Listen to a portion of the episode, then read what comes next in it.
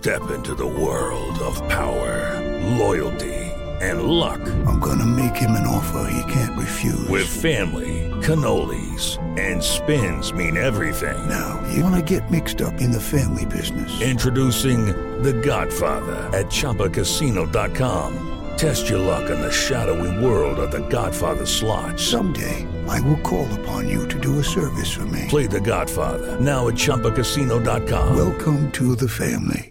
No purchase necessary. VGW Group. Void where prohibited by law. 18 plus. Terms and conditions apply. Recibe todo el panorama informativo en podcast con Alejandro Villalbazo e Iñaki Manero, un servicio de Asir Noticias.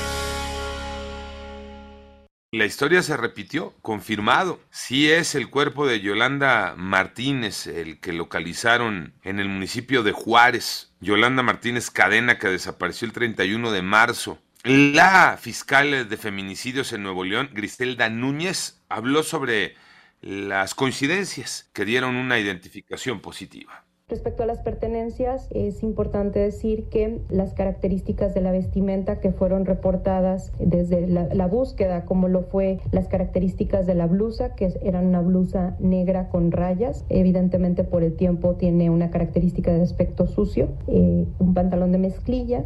Eh, se habla más o menos de tres semanas de que Yolanda había fallecido.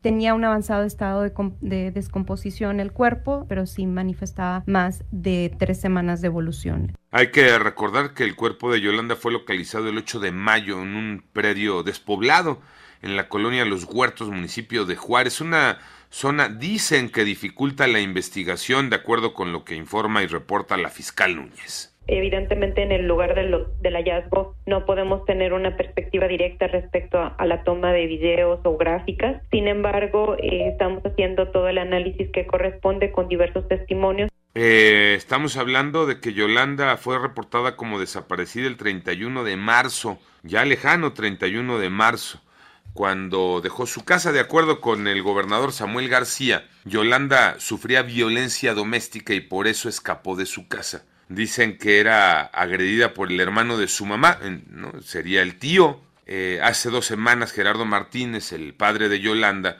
señaló como principal sospechoso a la expareja de su hija, porque dijo que tuvieron una relación sentimental cuando la terminaron, era acosada por este hombre y que incluso Yolanda le llegó a decir a su papá que sentía temor. Ahora vendrá la investigación, ahora vendrá la investigación, pero lo cierto es que hay otra familia en un 10 de mayo en este país que sufre por el dolor de una joven mujer asesinada. Como eh, lo mismo que platicábamos hace unos días con el caso que llamaba la atención, el de, de Bani Escobar. Ayer su papá volvió a contradecir la versión de la Fiscalía de Nuevo León sobre lo que ocurrió con su hija y lamentó que se haya descartado en la investigación un coche que de pronto apareció en los videos. Ya saben que la Fiscalía de Nuevo León han dado, ha dado unos bandazos con el caso de Devani, que si de pronto uno dice, ¿y en qué momento van a atinar algo? Y asegura que los carros que aparecen ahí en el video, eh, o, o, más bien el carro que aparece, no es Devani la que se sube. La verdad, este, qué pena que, que estén haciendo esto. No, si es que qué pena, ¿no?